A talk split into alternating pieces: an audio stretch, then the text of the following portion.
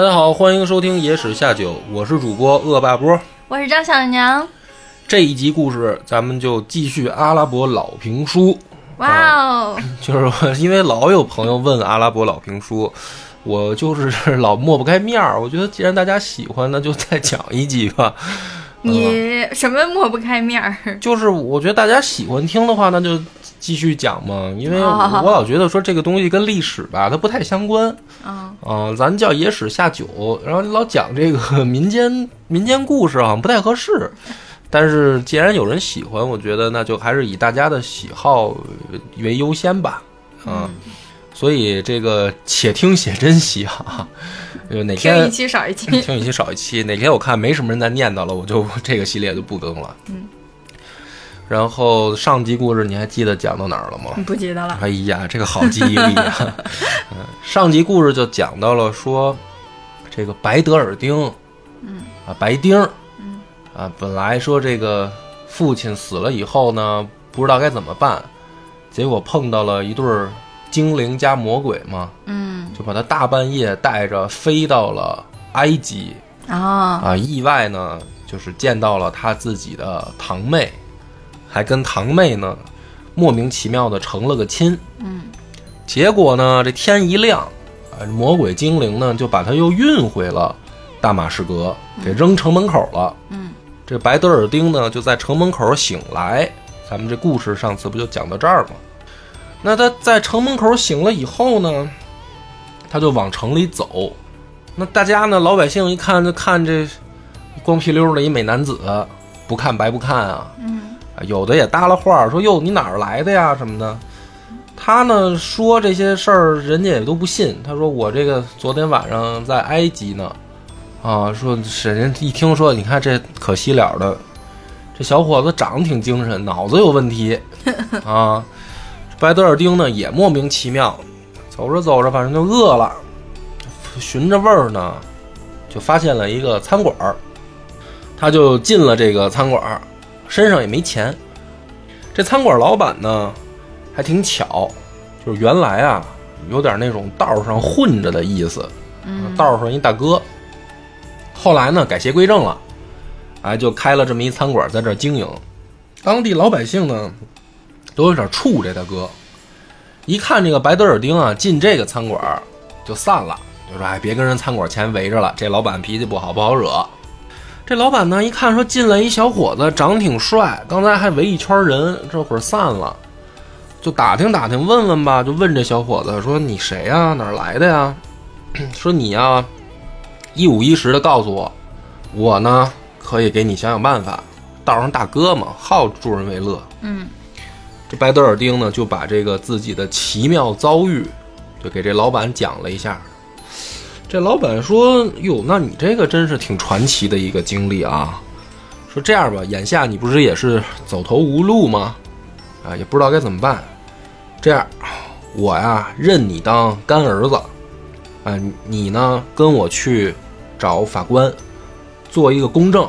今后呢，你就在我这餐馆干。”啊，我等于给你提供一个落脚的地方嘛。嗯白德尔丁呢一想说也也行啊，要不现在身无分文是吧？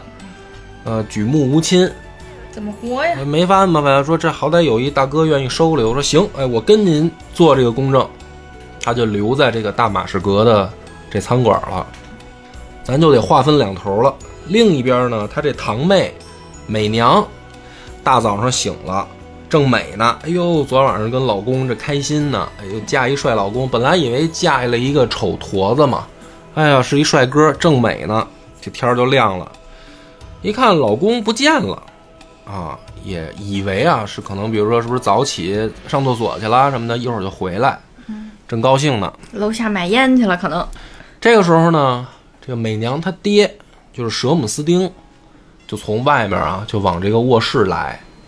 愁容满面，因为他还不知道这个新郎已经掉包了这事儿，嗯他以为呢是他闺女昨晚上就跟那个丑驼子睡了一宿，嗯所以呢这个愁云满面的，而且啊心里还想说万一啊我这闺女要是喜欢上这个丑坨子，我就把我这闺女赶出去，我不要她了。就是说你得有骨气啊，嗯莫名其妙的这个阿拉伯老直男思维，就是他以为说这个闺女跟这个男人洞房了，可能就嫁鸡随鸡，嫁狗随狗了，是吧？就没有我们宰相府千金的气节了。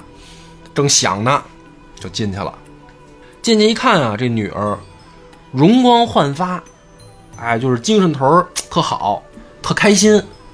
老头儿一想，坏了，说我这闺女没骨气啊，跟这个丑坨子睡一宿，她还挺开心，看这样，嗯心想要完，上去就问，说这个你是不是真的爱上这个坨子了？这个美娘一听呢，扑哧就乐了，说：“哎呦，说爹呀、还逗我呢，这都这都洞房完了，你说你还逗我？”这个舍姆斯丁呢，就说说怎么就逗你了？我挺严肃的一事儿，你还在这儿跟我嬉皮笑脸。我说逗你什么了？他说您别跟我提那个驼背了啊，我都知道了。昨天晚上我老公都跟我说了，你们是怕我们这个遭这个毒眼，哎，所以你编这么一瞎话，弄一个丑驼子，说给了他十蒂纳尔，这个驼背昨晚上就走了呀。啊，我这个老公，哎呀，真好，长得也漂亮，哎，明眸大眼，哎呀，双眼皮儿，长得可精神了，我我太，我太满意了啊！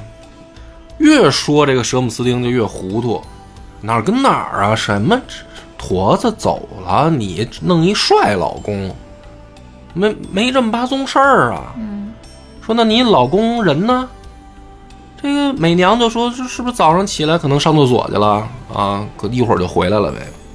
老头呢就奔厕所，赶紧啊就去，打开门一看，这驼背正跟那儿倒栽葱呢，啊，老头就问你怎么回事？驼子呢也不说话，因为什么呢？驼子以为是魔鬼来检查来了，嗯他也不敢回答。这舍姆斯丁一看，越看越生气，说这就是这驼背啊，说还不理我啊，睡了我闺女还长脾气了，说你要再不说话，我就一剑捅死你。这驼子就说了，说您别别别，说你就怎么就玩我一个呀？啊，我以为是这个魔鬼啊。舍姆斯丁呢就说说你给我老老实实说，到底谁把你弄这儿来的？这驼背呢就说说我昨天晚上说本来想来个厕所，哎呦，结果见了鬼了。嗯啊，弄一大耗子，跟牛一样大的耗子，张口还说人话，就说让我跟这儿倒立，太阳不出来，我不许走。但凡我要敢提前走，嗯，他就收拾我，我就跟这儿扎了一宿。哟，这舍姆斯丁听到这儿就更费解了，这怎么回事儿？这对不上号啊！这俩说的，这驼背说跟厕所趴一宿，啊，我闺女说昨天晚上跟一帅哥睡一宿，这怎么回事儿？回去以后呢，接着问闺女，你说这帅哥没了，人在哪儿呢？这个美娘就说说我也不知道，说你要不信的话，你看啊，他这个头巾、衣帽啊、衣服，还有他带来的这个背包，都在这个卧室这儿搭着呢，东西在这儿呢。这个舍姆斯丁一看，就过去看这个白尔丁白德尔丁的这个衣物啊，嗯说哟，这个头巾啊是摩苏尔产的高级货，这还不是一般人能戴得起的，这都得是王公贵族才能有这样的头巾啊。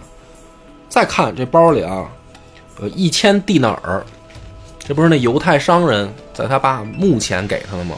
嗯一千蒂纳尔金币，还有呢，那个犹太商人留下来的那个购货的字据。这字据呢，当时有等于白德尔丁给他签名了嘛，收钱签名，上面就签了自己的名字，全名是哈桑·白德尔丁·本努尔丁。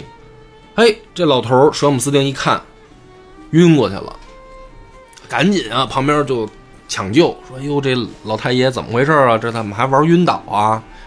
抢救醒了以后呢，这舍姆斯丁哈哈大笑，说：“哎呀，赚大发了。万物非主，唯有安拉，啊，说这个就是安拉的安排。”嗯就把这个女儿叫过来了，说：“这闺女，你知道昨天晚上跟你睡的这是谁吗？”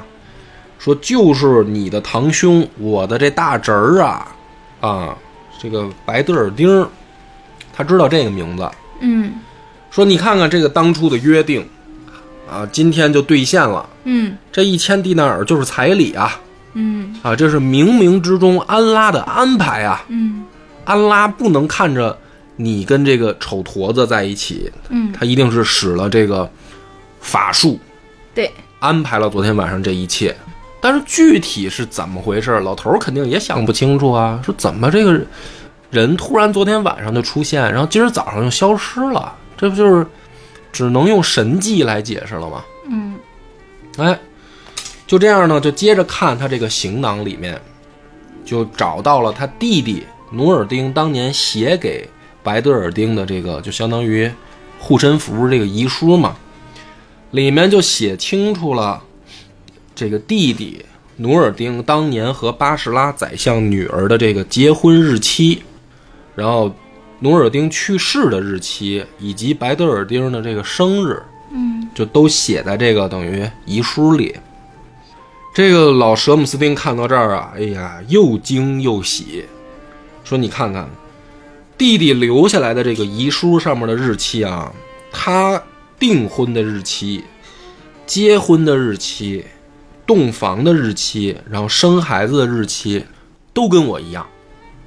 就是当年我跟弟弟的这个约定，虽然他后来跟我吵架，他生气走了，但是冥冥之中，却竟然如此的巧合，嗯这这不就是安拉的旨意吗？就今天，等于这一切都按照我们当年的预想，一一的发生了，而且两方是没联系。嗯就在这个情况下，于是呢，这个舍姆斯丁就拿着这个白德尔丁的这个书信啊，就这个遗物，他爹给他的遗物，以及的这个所有的他这包裹里的文件，就去找国王，找这个埃及国王，就把这个事儿一五一十就跟国王就说了。国王听了以后呢，也很吃惊，说：“哟，世上还真有这种奇妙的事情吗？因为解释不清楚啊，就是说怎么怎么弄的呢？这事儿很奇妙啊，啊，这里面搞不清楚。说老爱卿既然是这样的话，那看来这里面是有神的干预哈。因为本来国王是想娶美娘，美娘不同意，所以给他弄一个丑坨子嘛。那国王一看这里边这事儿，那我就别瞎捣乱了。说老爱卿，那这事儿你们自己家回去自己看着办吧。嗯说反正这个婚也结了，啊，我也就不干预了。舍姆斯丁呢回来以后呢，就暗暗啊想，说我一定呀要按照这个安拉的旨意，做成这件前无古人的事儿，我要把这事儿办漂亮了。怎么办漂亮呢？这时候他也没有头绪，他就朦胧的呢想了一个主意，就让这个人啊来自己女儿这个洞房，说把这个所有的场景、洞房里的所有东西，哎，一物一件，都给我原原本本的画下来。什么床床单在哪儿？是吧？被套在哪儿？窗帘在哪儿？这东西怎么摆的，都给我画下来。尤其是呢，把我这个女婿，这神秘女婿的这个衣帽、头巾、钱袋这些都妥善保管，我日后有大用。但是大家也不知道这个舍姆斯丁到底打算怎么办啊？就按照他的吩咐，把这个洞房啊，与如实的就给用画笔记录下来了。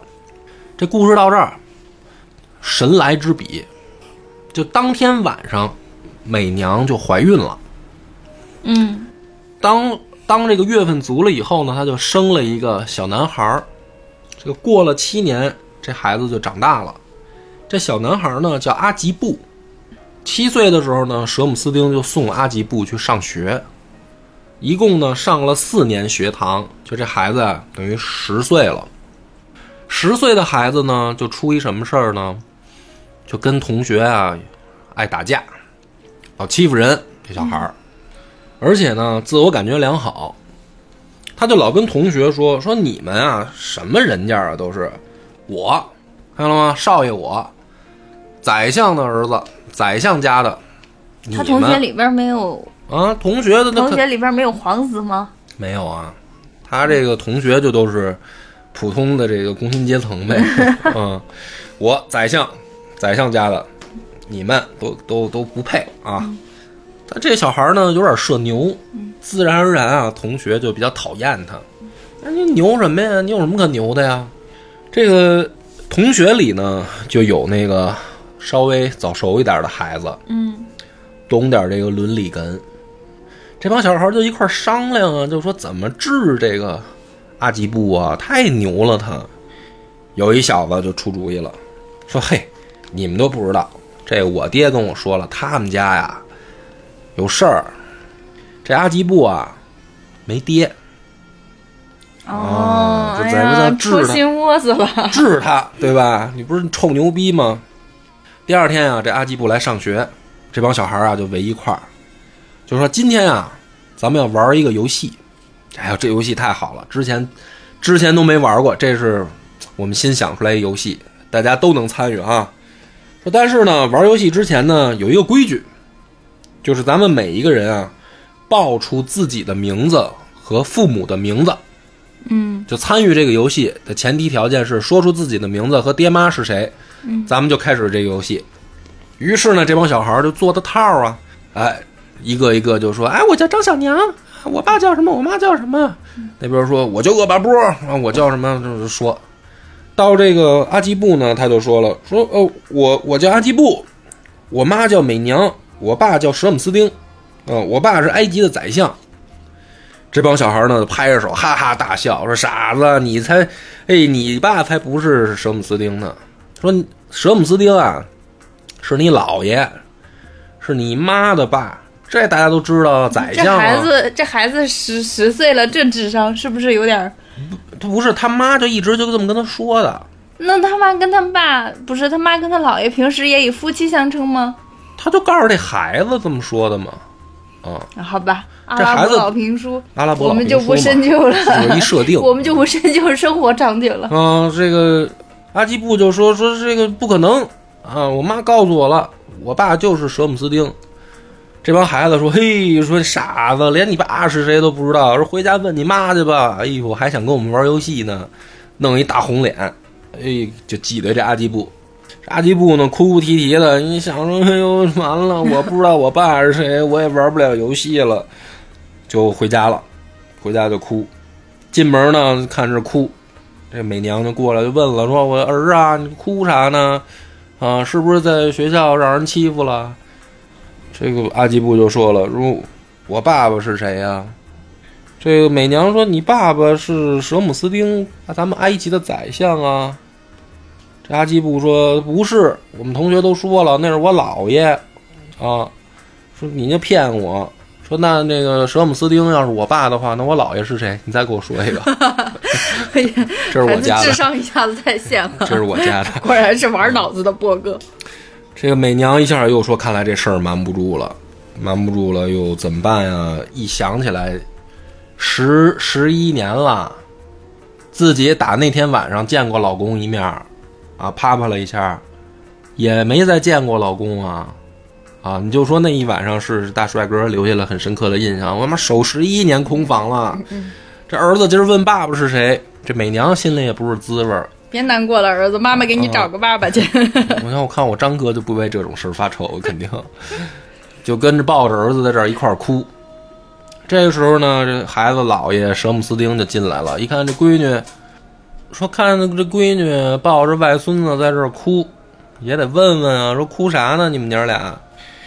美娘呢就把阿基布在学校发生这事儿就说了，老头儿心里也不是滋味儿啊，于是呢就回去就琢磨。这事儿啊得解决。本来想着说这个白德尔丁儿说得出现呀，这好了，这都十年了，孩子都这么大了，这白德尔丁还不出现，哪儿去了呢？这安拉给变哪儿去了？把人，那怎么办呢？他不来，咱找呗。老头儿的进宫找国王了，啊，说那个我啊，还记得十年前跟您说那事儿吗？我这现在外孙子都大了，懂事儿了，找爸爸了，这事儿不能拖了。那这国王说呢，这老爱卿你什么意思啊？说我打算请个假，我啊去找一下我这个女婿，啊，他在这个巴士拉嘛，我他不来，我去呗，我要去请个假出去找他啊。最近呢，这个政务问题呢，您您先多担待着啊，您少少吃喝玩乐，您帮我签签文件呗。国王说：“行吧，老爱卿，那你要这样说的话，那就去吧，放你一假。”这舍姆斯丁呢，挺高兴，回去啊，就让仆人收拾行李，哎，打包，带着自己这些大外孙阿吉布就上路了，带着仆人们就准备前往巴士拉找孩儿的爹。走了三天呢，这一行人就先到了大马士革了，到了这个大马士革的哈巴斯广场。哎，舍姆斯丁就说：“咱把帐篷支起来，今儿就先在这儿这个落脚。”说仆人们呢，跟仆人们说：“说你这个好不容易来一趟大马士革，哎呦，看这大马士革人流如注，也很繁华。哎，有这个五麦叶大清真寺，有什么公共澡堂子什么的，挺好。说那大伙呢，今儿自由活动，上街你们可以买买小礼品、纪念品啊什么的，随便。”啊，晚上回来睡就行。这阿基布呢也不老实，就让这个仆人啊跟着自己说：“走，我也要去转转。”啊，这小孩带着仆人就上街了。走街串巷呢，兜兜转转啊，嘿，这也是巧了，冥冥之中啊自有这个安排，就走到了一个餐馆的门口。这餐馆里呢，不是别人，正是他爹白德尔丁。这会儿在这个等于主要就经营这个餐馆。这个小孩呢，他走到哪儿啊？因为他长得好看，他沟后边啊也老围了一一些路人，看这个新鲜孩看一个小孩后面跟一黑奴，啊，黑奴呢还拿一棍子赶旁边的人，因为这是少主啊。嗯，这大家一看说：“哟，这小公子长得又好看，有意思，就跟在后面都看。”这个时候呢，这白德尔丁就感觉到门口这人流涌动啊，他也走到这店门口，他也看啊，一看这小孩啊，就有一股莫名其妙的一种，怎么说一种感情，这怎么跟偶像剧似的？涌涌上心头，说不清楚。哎，说是是怎么回事？就不禁啊，就泪水潸然而下。就这个白丁看见这小孩儿，一无心口。啊，他也不认识，突然心痛啊！怎么会？就是这是什么感觉？为什么呢？于是呢，忍不住啊，就不由自主的就对这个小孩就说：“说小少爷，饿不饿呀？说进我们这儿尝尝我刚做好的这个，有一道家乡菜啊，叫可乐鸡翅，你要不要尝一尝啊？”这个小孩呢，阿吉布抬眼到一看到这个白德尔丁啊。也有一股莫名其妙的感情涌上心头，又说不清楚是什么感情，是命定的缘分。于是呢，他转头跟这个黑奴说：“说要不我们就进去，这个接受这个老板的盛情款待吧。”啊，于是呢，这个黑奴本来不愿意，说：“你这小公子，你别吃这脏摊儿，你知道他什么肉做的呀？是吧？万一给咱吃猪肉怎么办呀？”啊，说没事儿啊，咱进去试试吧。这小孩带着黑奴就进来了，进来以后呢，这白德尔丁赶紧啊就上菜呀，哎呀好吃好喝的招待，也说不清楚为啥，也不要钱，就陪这儿就陪这小孩聊天哎，小朋友，说你这个出来是干嘛来的呀？你不是本地人吧？这小孩呢一边吃一边就说说啊，我找我爹啊，我说跟我姥爷出来周游世界，说我姥爷说要带我找爹。小孩呢一边吃一边说。这白丁儿呢，一听小孩这么说啊，也勾起自己的这个心事儿了，啊，说：“哎呦，我也想起来，我也有个爹啊，他不是爹，他爹死了，他妈还在啊，对吧？哎，巴士拉的那个宰相闺女是他妈呀，他妈还在。哎呀，这白金儿一想说，我也这么多年了，我也没回这个巴士拉，哎呀，不知道我妈现在怎么样，也勾起这伤心事儿，也在这流眼泪。”后来没过一会儿，人小孩吃饱了，吃饱了说带着仆人说：“他说走吧，回去找老爷呀。老爷还跟那个广场支帐篷等咱们呢，就准备就走。俩人就出了这个餐馆，就往回走。这等于这父子啊，谁也不认识谁。这个白丁呢，一看孩子走了吧，心里就空落落的。哎，也不知道为啥，就觉得说少点什么。越来越偶像剧了。啊，就忍不住啊，就出了餐馆，就跟着这小孩儿，跟着他走。这一边跟着呢，这黑奴就发现了，就跟阿吉布就说说坏了，公子，啊，这老老板啊，不像好人，要咱吃他一顿，哎，不收钱，他跟着咱们，啊，眼睛直勾勾的还看你老，这是怎么办啊，公子？这小孩说说他跟着咱们，那咱也能咋办呀？他也没说啥，那要不就让他跟着呗。说这样，咱啊回帐篷，他要是跟着到帐篷门口，他还不走，那就是奔咱来的，对吧？那也没准人家出门办事儿正好就顺路呢，你怎么能就说他跟着咱呢？小孩说这样，咱就回帐篷，他要到帐篷门口还跟着，还在帐篷那儿堵着不走。哎，咱再找他说理。于是呢，这个主仆二人就回到了哈巴斯广场。进帐篷以后呢，这白丁儿还跟着，就站在这帐篷门口，他他也不知道他要干嘛。这时候呢，这黑奴就跟这阿基布说：“说他还跟着呢，这咋办？”小孩呢也有点害怕了，而且呢也不想让老爷知道说自己吃了脏摊儿。嗯啊，要不是舍姆斯丁肯定也该不高兴了。说这可怎么办？这老这老板还跟过来了。于是呢，小孩啊出去捡了一块石头，就扔这个白丁儿，砍过去了。说你跟着我干嘛？你讨厌啊！以为他要，以为他有什么坏心思呢？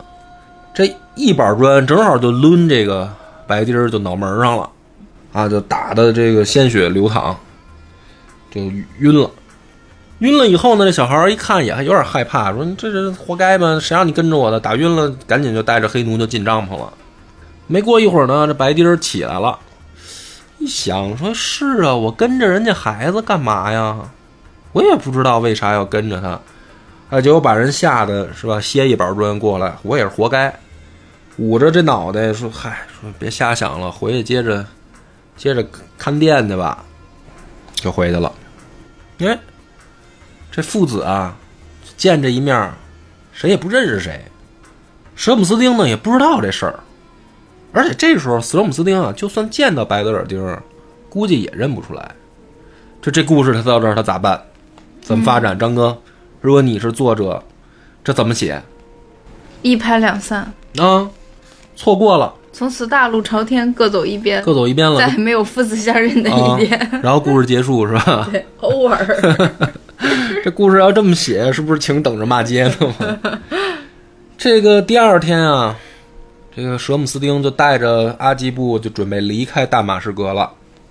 下一站呢是霍姆斯城，到霍姆斯呢又路经了马尔丁城、摩苏尔城、迪亚巴克尔，一路呢兜兜转转，终于就来到了巴士拉，他们的目的地。到了巴士拉以后呢，舍姆斯丁就赶紧先去拜会巴士拉的国王，就打听啊，听说我这大侄儿当年已经在这个你们这儿，就是我弟弟已经当了宰相嘛。嗯，那我这大侄儿现在怎么样了？对吧？在哪儿啊？这个国王呢，一听对方啊是埃及的宰相，一说这个前因后果，说：“哎呦，老相爷啊，真不好意思。”你弟弟啊，等于十五年前就离世了。说是留下一个孩子，但后来呢，他留下来这孩子也失踪，下落不明了。说您找这人没了，嗯，我也不知道去哪儿了。哟，这舍姆斯丁一听说这这怎么回事？这白等。说哎，但是不对，我弟弟在你这儿结婚了呀。他这孩子现在不知道去向。那孩儿他妈呢？对吧？我这弟妹呢？国王说：“哎，这倒是他这个孩儿他妈还在，我们能找着，是我们前任老相爷的这个千金嘛？嗯啊，我们等于啊不前任的媳妇儿，前前任的闺女，这能找着。那这舍姆斯丁说：那就麻烦您赶紧给引荐一下啊，我见见我这弟妹。于是呢。”舍姆斯丁就带着一行人就前往了这个努尔丁媳妇儿的住处。这时候，努尔丁媳妇儿啊，已经已经落魄了，啊，住的也没那么好了，但是呢，也还比一般人家还强点儿，啊，毕竟是没落贵族，嗯，这个厅中间啊，他弄一个大墓碑，那墓碑上面呢就写着自己这个儿子的名字。天天呢就抱就睡在这墓碑上就哭，他以为儿子已经死了，天天以泪洗面，可惨了。哎呀，这个舍姆斯丁一看这弟妹过这么惨，过来就说我是谁呀、怎么回事啊？说啊，你先别伤心了，我这大侄儿啊，没准没死，因为什么呢？十年前啊，我闺女见过他，不但见过，你看看孩子都生出来了，所以呢，说我这大侄儿现在没准儿啊，不知道流落在哪儿。你也别抱着墓碑哭了，没死可能。哎，这个白德尔丁他妈一听说，哟，这是天大的好消息啊！说但是没死，这孩子能去哪儿呢？他为什么不回家呢？对吧？他要么回巴士拉，他要么去埃及找你，因为他爸告诉他他身世了。啊，这两边都不靠，那这孩子能去哪儿呢？也不知道。但是呢，这舍姆斯丁就说了，说说弟妹，你在这儿生活的咋样啊？一个人，这是日子好过吗？这好过不好过还不明显吗？啊，说要不就跟我回埃及吧，因为你现在在这儿也无依无靠，对吧？你爹也死了，老公也死了，儿子不知去向，要复述一遍这个惨状吗？你就 你跟我回埃及吧。啊，这努尔丁媳妇儿一听说也行，也也也是，那我还不如靠这个陌生的大伯子呢。得了，收拾行装跟您走吧，就准备回这个埃及的米斯尔城，那就是等于原路返回嘛，就又到了这个大马士革了，还是这个阿巴斯的这个广场，嗯、支起帐篷，还是那一套。老相爷说这个咱返程了。哎，这每到一个地儿呢，都得给国王选点礼物啊、纪念品啊什么的，咱给国王带回去。说这个小的们，你们今天还是老规矩，自由活动啊，随便转转去吧。这时候呢，这阿吉布就跟他这仆人说：“说我还想去上次那餐馆看看嗯饭做的挺好吃。啊，这饭挺好吃。”仆人就说：“说你这怎么还吃脏摊儿上瘾啊？对吧？说这不好啊，你别去了。”阿基布呢说说也倒不是光饭的问题，说上回啊，我不是一板砖歇人老板脸上了吗？然后咱也没管。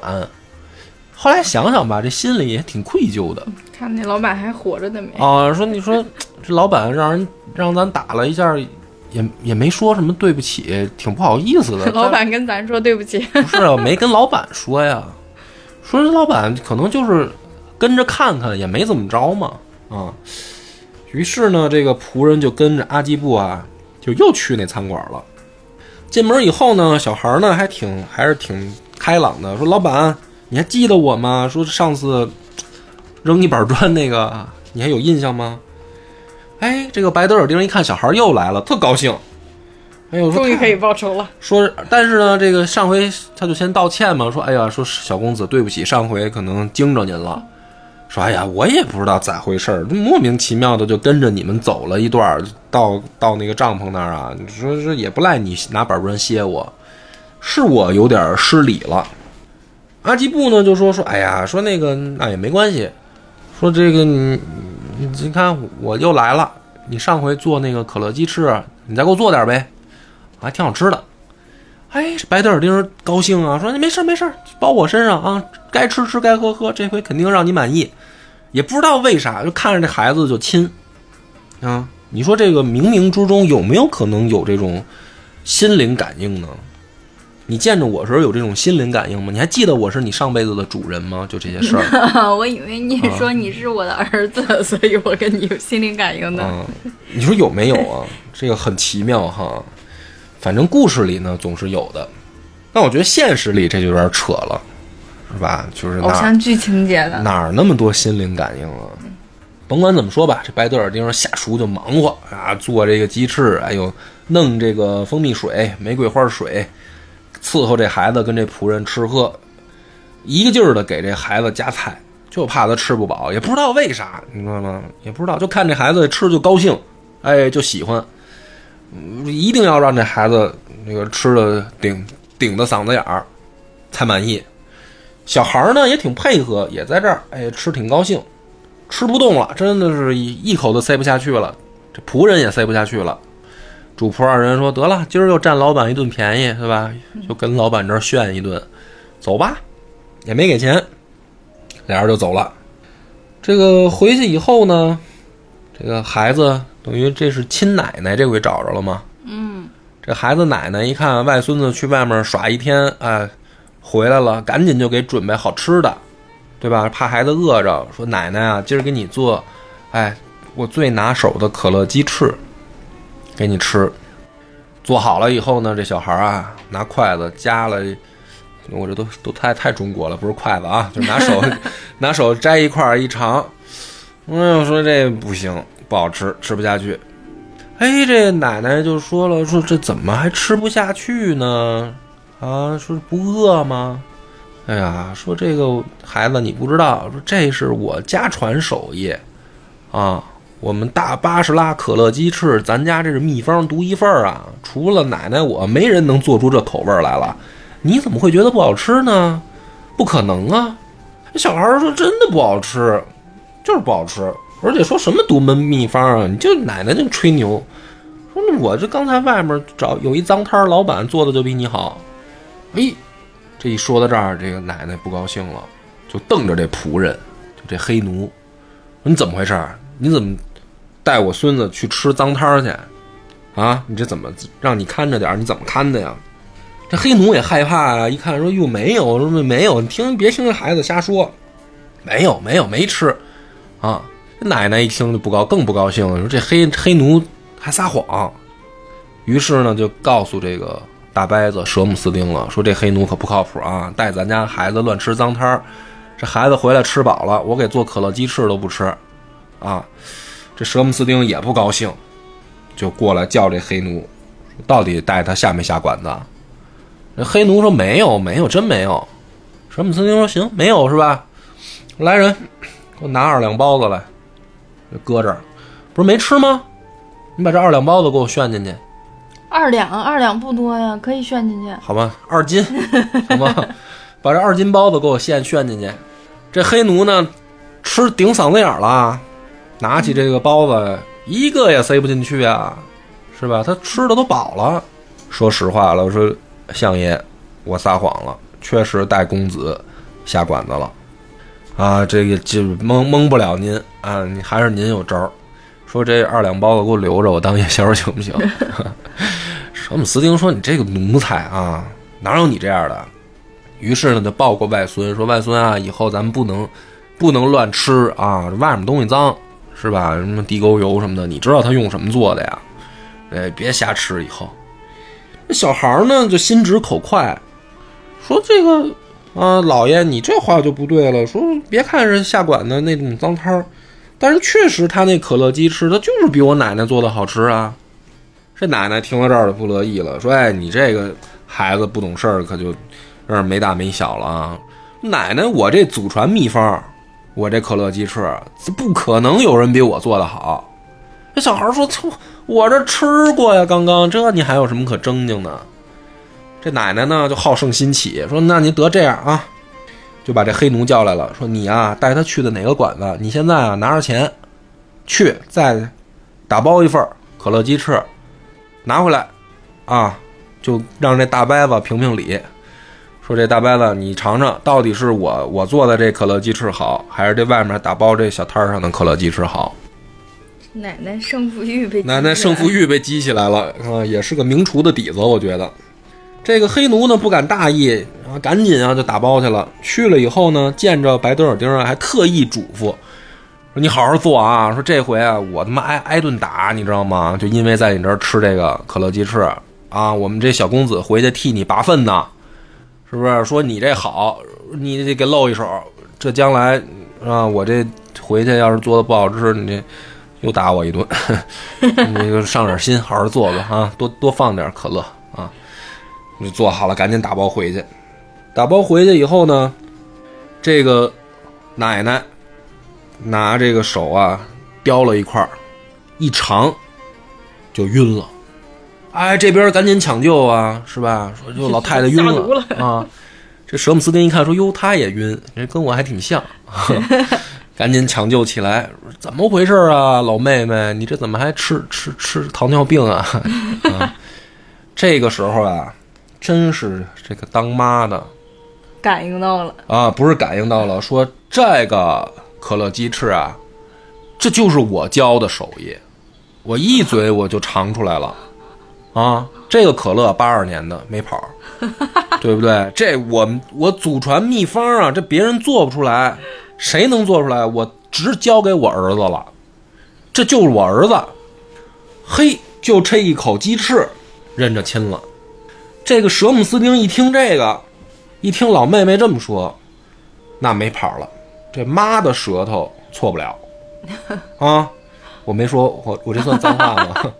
啊，mother tongue，对不对？英文嘛，mother's tongue，嗯，错不了。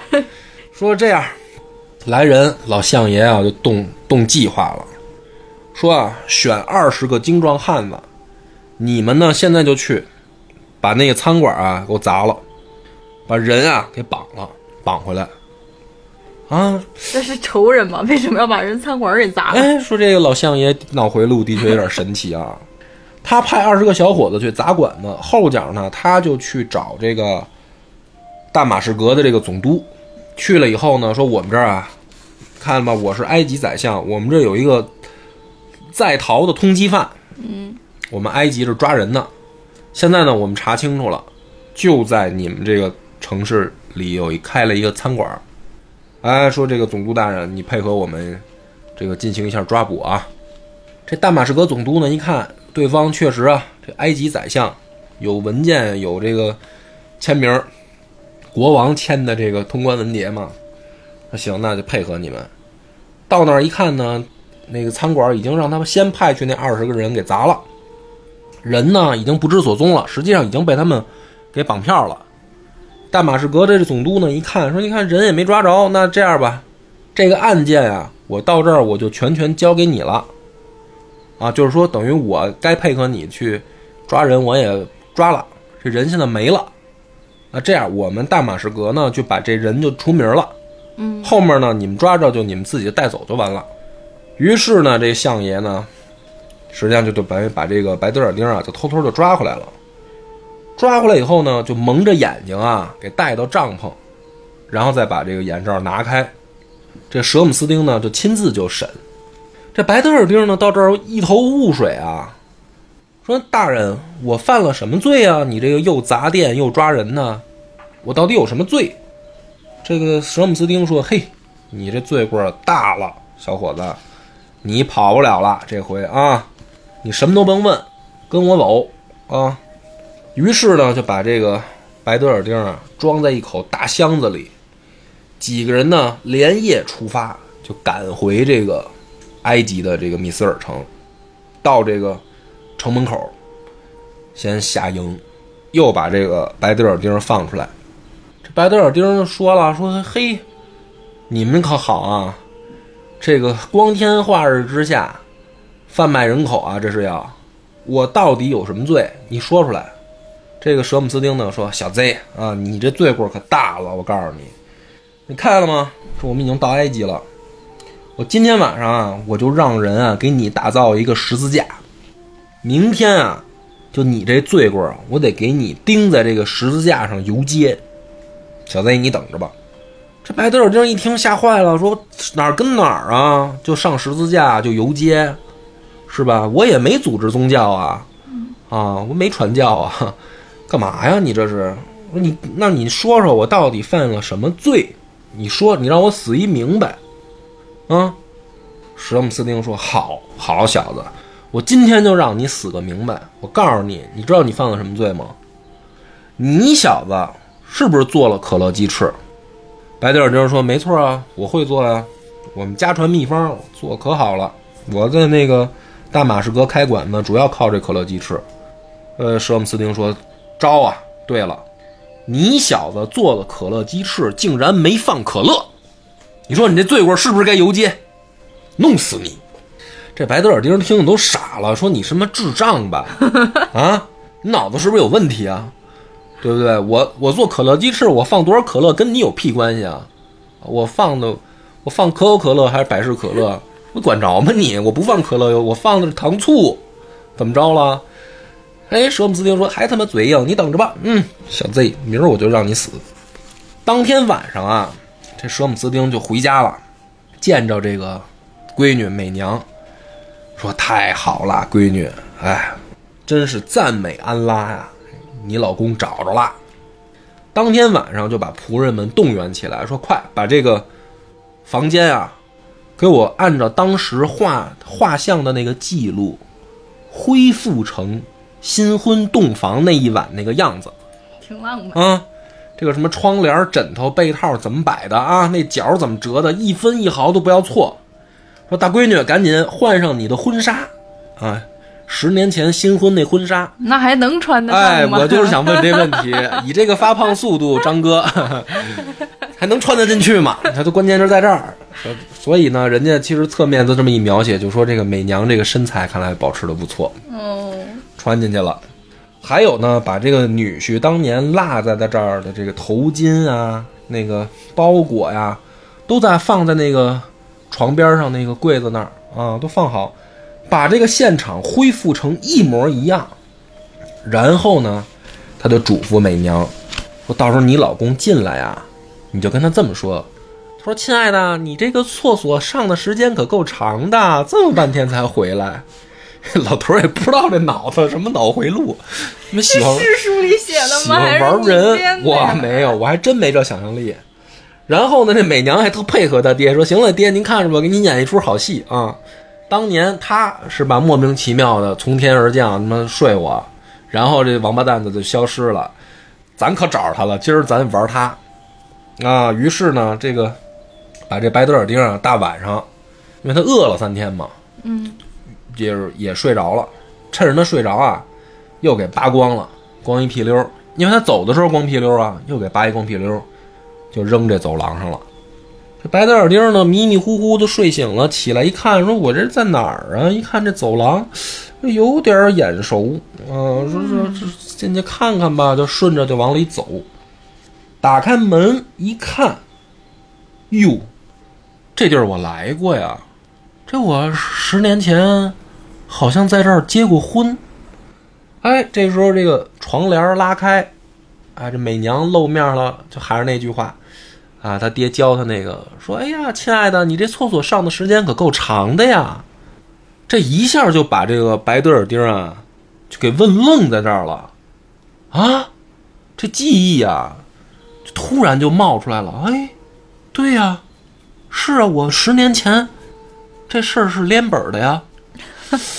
哎，说但是不对呀、说我这个怎么回事？就进去以后看着这个媳妇儿，说我走了到底有多久啊？这美娘看着他就乐，啊，说你不就撒泡尿的这个功夫吗？你能走多久啊？这个白德尔丁啊，这个时候都陷入自我怀疑了，给玩的脑子都蒙圈了。说：“哎呦，老婆，我刚才啊，在在那个走廊里睡着了，我做了一个梦，这个梦好长啊，我好像我好像出去了十年啊，我这十年在外面。说刚才我睡醒了，我好像在梦里过了十年。”这美娘呢就接着逗他说：“那你这十年呢，你得给我讲讲，对吧？你这十年都梦见什么了呀？”这白丁呢就说：“说我梦见我飞到了大马士革，然后呢，我认一干爹，我还开了一个脏摊儿店，哎，我就在那儿卖我祖传的可乐鸡翅，我一干了干了十年。后来有一天啊，我碰见了一小孩儿。”哎，小孩长得可好看了，又爱吃我做的可乐鸡翅。我跟着孩子走，后来孩子拿板砖飞我。他说到这儿的手就不自觉的啊，就朝脑门就摸了一下，因为他挨了一板砖嘛，当时留了疤了。他一摸脑门，这八在。骗不下去了。哎，这白德尔丁说：“哎，不对啊，这不是梦里啊，我这脑袋上真有一疤。”然后呢，媳妇儿就说：“那后来呢？”后来还发生什么了呀？这白丁儿就说：“后来，后来小孩又来了，又来了，又吃了我可乐鸡翅。结果当天啊，就来一伙人，就把我摊儿砸了，啊，还把我给绑票了。然后说呀，哎呦，我想起来了，哎呦，说幸亏这个梦醒了，说这梦不要不醒啊，明天他们要把我钉十字架游街。哎呦，我说太好了，幸亏我这梦醒了。这个美娘听着就乐，说我这坏爹呀，真有招儿 啊。说哎呀，说相公这个别瞎想了，哎，说赶紧再睡会儿吧，再睡会儿啊。这个两口子啊，就在这个洞房里面，啊，又这个等于过了开心的一晚。这第二天再一醒，这舍姆斯丁就来了。这白德尔丁看了吓一跳，说：“哟，这不是绑我那老头吗？你这不绑架我的？说你到底怎么回事啊？” 嘿嘿，这舍姆斯丁啊，哈哈大笑，说啊，说这个你知道我是谁吗？哎，我就是你啊，我是你大爷，啊，还真没骂人。呃，白德尔丁说我是你大爷，说这不是伦理根啊，真是你你大爷。说你看，你爸叫努尔丁，对吧？是我亲兄弟。啊，你这个文书这里记载的这个，就你爹说不是上埃及找宰相吗？我就是埃及宰相啊。说这个这个是我闺女，你看看这不就是安拉的安排吗？这白德尔丁一看到这儿，说：“哎呦，说说您是我大爷，这是我媳妇儿。哎呦，那那小孩儿，那那个那孩子，那孩子是我是我儿子。这时候呢，这个门又打开了，这白德尔丁他妈也进来了。哎，这一家这阿吉布也进来了，这个一家三代人啊，两家人相拥而泣，说：“哎呀，大家就齐声的高唱赞美安拉，说这一切都是安拉的安排。”第二天呢，这个舍姆斯丁啊，赶紧就进宫，就把发生的这一切啊，就告诉埃及国王。国王呢一听说，哎呦，这事儿新鲜哈，说老相爷这千里寻亲，还真找着这个大女婿了。而且说这这女婿等于说这个十年漂泊在外，这个这么传奇，就一就一晚上就回来，等于就跟你这个姑娘就睡了，还生了孩子。说这事儿真的是新新鲜啊，没听说过。说你赶紧老相爷，你带你这女婿来，我见见。舍姆斯丁说没问题啊，赶紧回去就把这个白德尔丁叫上，说国王召见。国王见了以后呢，一看这白德尔丁啊，相貌英俊，口吐不凡，说哟，真是个青年才俊，是能够堪当大任呐、太好了。白德尔丁呢也特别高兴，见着国王说：“国王啊，我这个文思如泉涌，我也要作诗。”当场就给这个国王写了一首叫《万寿无疆赋》，啊，翻译的不错。这个“万寿无疆赋”，听着非常的东方。国王看了老开心了，说：“哎呀，有文采，这将来就留到宫里面，专门就辅佐这个辅佐寡人。等你这个岳父，你大伯百年之后，你小子就接班儿。”于是呢，这一家人从此在埃及就过上了幸福的生活。这故事讲到这儿呢，这个跳出啊，嗯，这不就是宰相给哈里发拉希德讲的吗？嗯，还记得吗？记得 这还记得？天又亮了，天又亮了。这拉希德就说说，哎呀，真是一个离奇的故事啊！哇，那这不就结局了？然后天就又亮了啊！沙赫扎德又跟国王说，讲到这儿，这个故事结束了。国王说：“哎呀，这真是一个离奇的故事啊！” 啊，反正故事到这儿啊，我们这个调整一下风格，一般呢都会要留下一个故事的扣儿嘛。但是呢，咱们这是一个呃随时死亡的系列。嗯，啊，咱们搞刺激一点儿，有没有下期不知道，主要就看大家还想不想听，所以呢就不留下一个故事的扣儿了。但是呢，在这儿我们讨论一下，这故事挺长啊，到这儿这一大段故事终于讲完了，这个就是等于兄弟约定的故事，嗯，就等于舍姆斯丁和努尔丁两兄弟的一个约定开始的故事。张哥，你听完这个故事，你觉得这个故事要告诉大家一个什么道理呢？你觉得？你品品近亲可以结婚，啊？近亲可以结婚，而且近亲必须要结婚，是是吗？是命运的安排。命运的安排，为什么呢？为什么一个阿拉伯老故事，他要他要讲这个呢？你觉得他就为什么要给人流传出这么一个故事呢？不是我找出来这么生僻这么怪异的一个点，你你居然还有你这哪儿怪异啊？我不觉得怪异啊。我看完这个故事的第一反应，我告我觉得这个故事告诉大家的道理是，做可乐鸡翅一定要放可乐。那有告诉你是放百事可乐还是可口可乐？随便。哎，回过头来就说啊，实际上这个故事它的主题啊是巧合，你品品，就是后面舍姆斯丁和努尔丁这个故事，是不是有点巧合？就当年的一个约定，两兄弟说，哎，我们同时娶媳妇儿，对吧？同时洞房，要怀了孩子，将来一男一女，咱们就结结为这个夫妻。但是呢，机缘巧合就相差千里嘛，一个在埃及，一个在那个巴士拉，兄弟两个就等于分散了。但是竟然这个约定就按照他们当年的预想，最后远隔千山万水还发生了。嗯，就是你说是不是巧合呢？是命运的安排。命运的安排。那其实它对应的是前面那个小故事，你还记得杀妻分尸是为什么吗？记得吗？就是因为黑人三个苹果吹牛逼，完了忘了，因为这完了金鱼的记忆，你说这故事给你回溯都，要不咱从那个故事再讲一遍？啊，来吧。三个苹果那个，就那个故事，你说它是不是也是命运的安排呢？所以我觉得这个就是阿拉伯老评书它这个故事的那个内核，它在这儿它有意思的。就三个苹果呢，它也是命运的安排。然后兄弟约定这故事也是命运的安排。这个命运的安排为什么有好有坏？为什么那个人的命运就那么坏？这个误会把媳妇儿给宰了，对吧？那这个故事为什么这个命运的安排这么美妙？就就白德尔丁儿这个命为什么这么好，对吧？又是能当宰相接班，就是命中注定他不是在埃及当宰相，他就是到巴士拉当宰相，对吧？就是他爹跟他的这个命运好像命中注定了，然后他这个媳妇儿一定是要找这个最漂亮的这个姑娘，最后命中注定要找这个漂亮姑娘，都是宰相的闺女，为什么？他是想告诉你阶级不可跨越吗？哎，你也有点这意思，你你品这个味儿品出来了吧？嗯，哎就是你是谁的儿子，你就是谁。龙生龙，凤生凤，老鼠的孩子会打洞。他这个故事的内核，他说的这个什么命运的安排，什么巧合，他冥冥当中，他其实告诉你这么一个道理。好不正确的价值观，好不正直正确的价值观哦。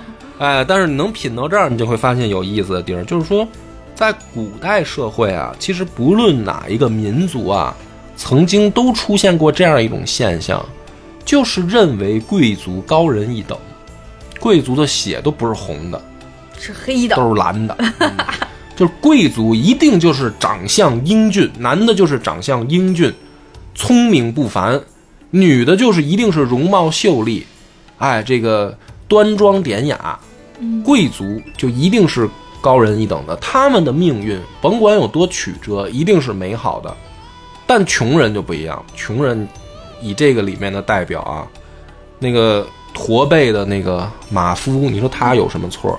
嗯对吧？那个三个苹果的那个杀不小心杀了老婆的人，嗯他又有什么错？但是为什么命运如此的不公？因为他们不是贵族。但这个呢，就是故事没有明确用嘴告诉你，说因为你是平民，他是贵族，你们天生就是不一样的，命运就是不一样的，没有这么告诉你，但是是用这个故事告诉你，所以就是说，贵族就有神秘感，贵族就有神灵相助，哇，阿拉伯老评书竟然也是一部洗脑神书。极其不正确，一家之言啊，听听个乐儿。